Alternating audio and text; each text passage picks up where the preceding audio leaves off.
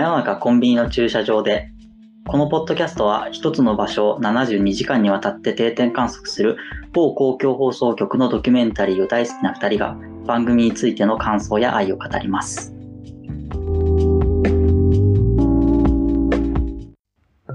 今回は瀬戸内海桜の島でという回について語っていきます。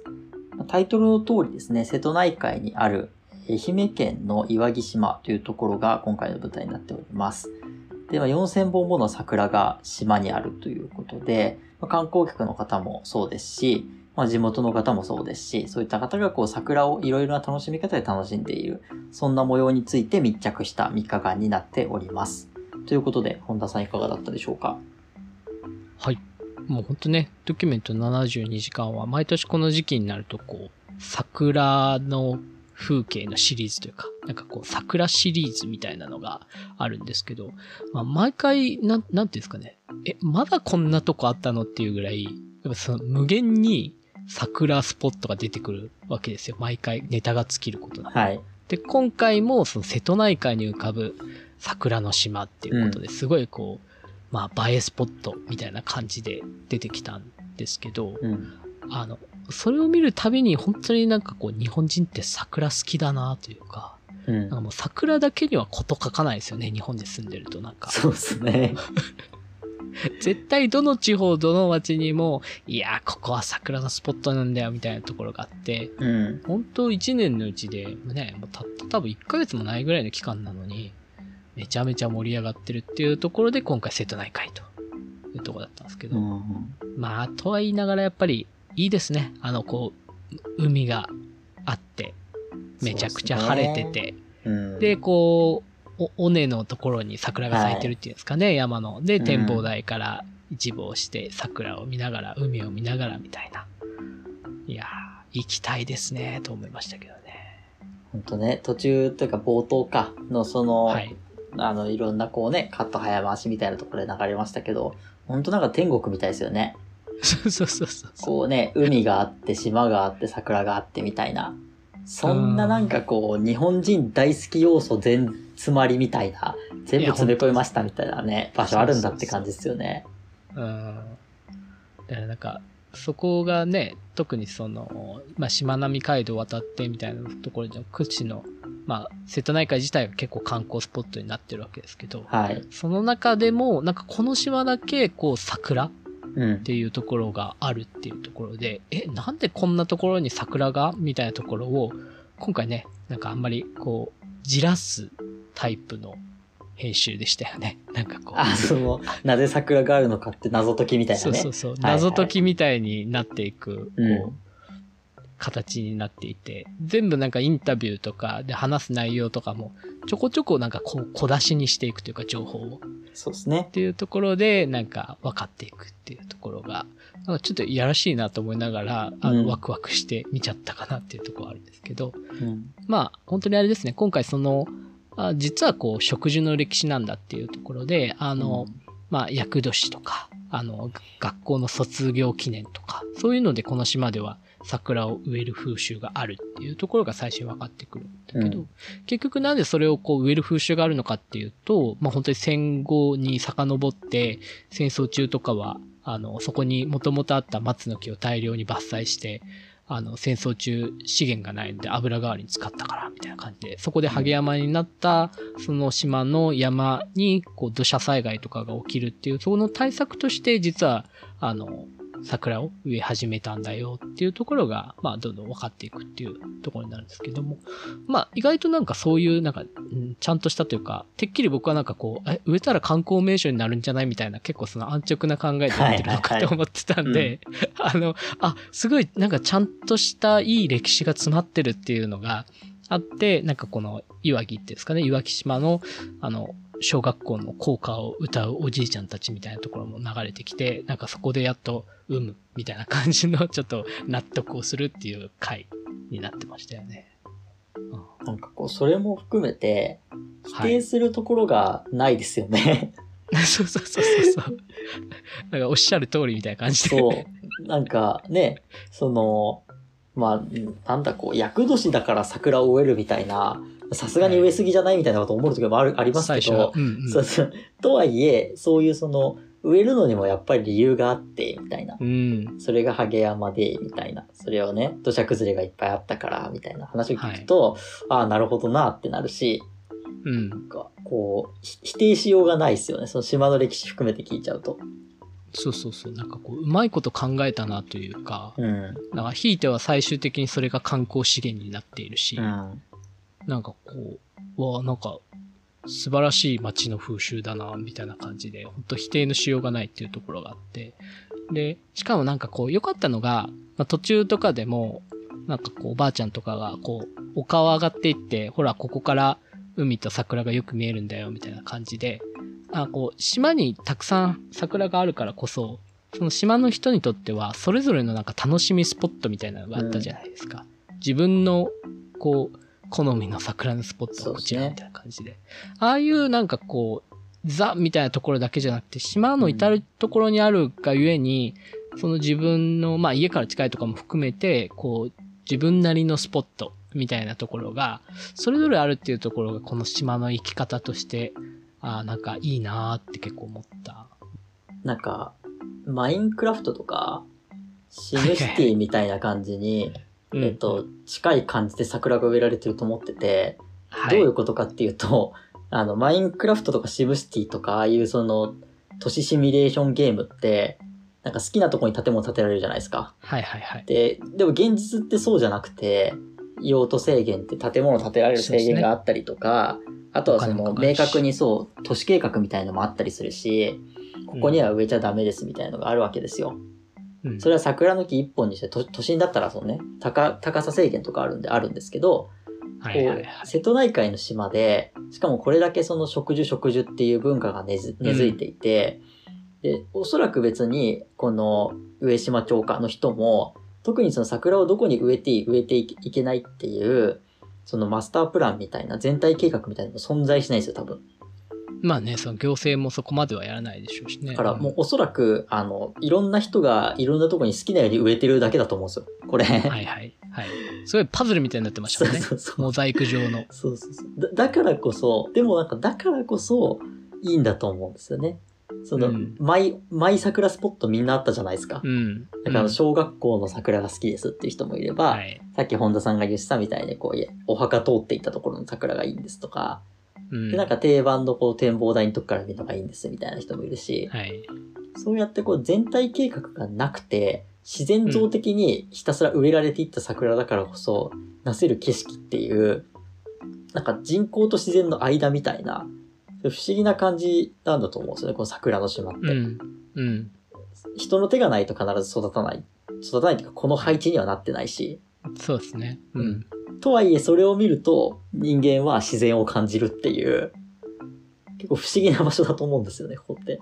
いや、ほんとそうなんですよ。うん。いや、だから、今回のドキュメント72時間としては、はい。舞台が島そのものなわけですよね。そうですね。まあ、お店とかそういう場所じゃなくて島そのものだったんで、うん今回めちゃめちゃ、なんかまあいろんなところをこう歩くんですけど、うんなんかもうそれがなんかすごいこう、NHK の他の番組ですけど、あの、世界ふれあい街歩きのような、そうですね。うん。そう、なんか島をこう歩いてったら、うんあの、おばあちゃんに会って、なんか、どうしたんですか？みたいに聞いて、桜のスポットに連れて行ってもらうとか、なんかすごい、世界ふれあい街歩き的な感じに今回なってるぞっていうのもあったし、あとはなんかそういうなんか、実際めちゃめちゃ花見している人たちとかめっちゃいたじゃないですか。そうですね。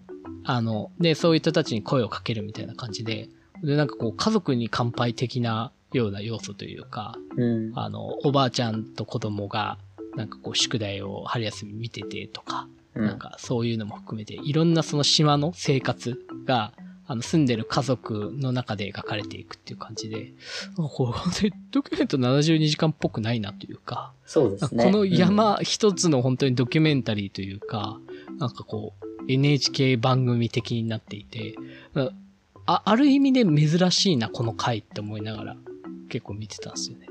そこがマインクラフト的なところも相まってというか、そういう場所だからこそ、今回謎のその変則的な、あの、世界ふれあい街歩きゾーンに入ったなっていうのが、結構面白かったんですよね。なんかね、その感じは僕もありましたね。うんなんか過去、島に密着みたいなのって、あんまなかったような気がするんですよね。ね島自体は。そのうんね、島でやるマラソンとか、はい。そう島にある何かみたいなのはすごいいっぱいありますけど、港とか、うん。たそれこそ海上タクシーとかそういろいろありますけど、でも、なんかそれがね、島自体っていうのが、多分これ大きさをそんなに僕は分かってないんですけど、相当多分小さい島だと思うんですよね。うんうん。で、だだからこそなんか3日間密着すると大体その島の様子もわかるし、はい。っていうところでその触れ合い街歩き感みたいなうんこ。ともあるんだけど、でも72時間だからこそ、なんか縛られずにいろんなテーマを話せるというか、さっきのそのハゲ山の話もそうだし、それこそなんか最近隣の島との橋ができたことによって、同級生がお花見をできるようになりましたみたいな。そんな、ね、そんなこともあるんだみたいな。うん。そんなこともあるんだっていうことが多分72時間の醍醐味じゃないですか。そんな、そうですね。そうなんだ、みたいな。この土地らしさっていうのが一番いろんな多様な視点で見えたっていうのはありますよね。うん。うんそういうところで言えばなんか絶妙だなとか思ったのも最後の方になんかこう福山から来た夫婦っていうのがはいはい。なんかこう娘が嫁いだから来ましたみたいな、うん。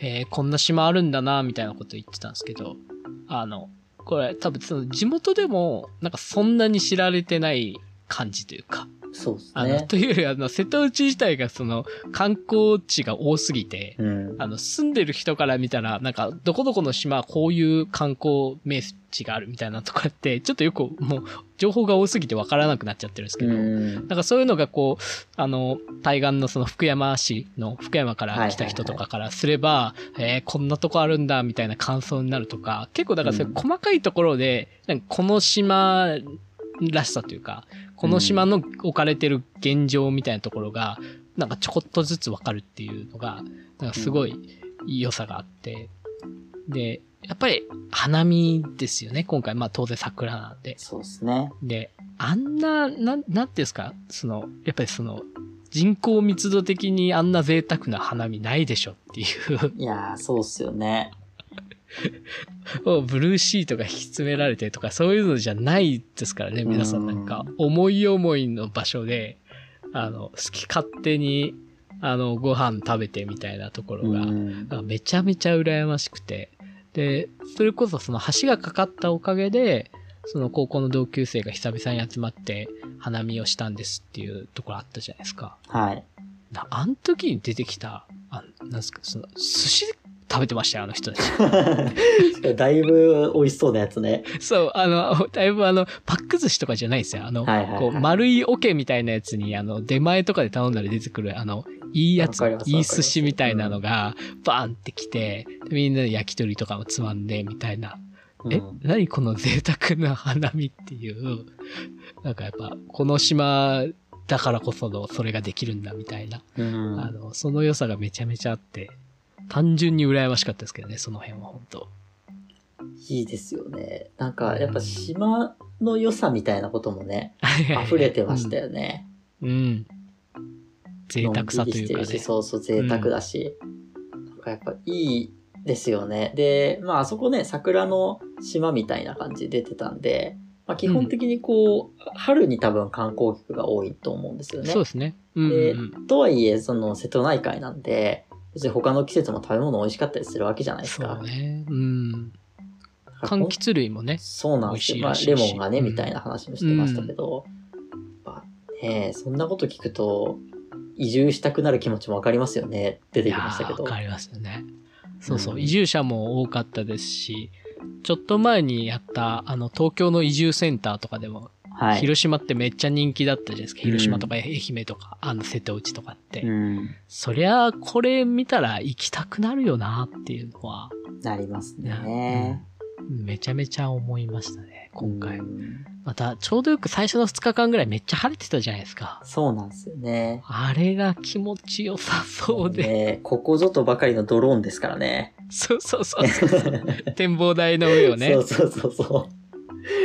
一番いいっすよね。あのドローンの使い方が一番いい。一番ね、間違いない使い方をしてましたね。